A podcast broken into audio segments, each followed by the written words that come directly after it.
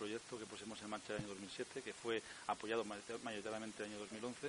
Un proyecto que va principalmente en el control de nuestras cuentas, como ya hemos presentado en el año 2013, refleja el control, la calidad, eh, el estado de nuestras cuentas, tanto estructuralmente tenemos unas cuentas saneadas, esos dos millones y más eh,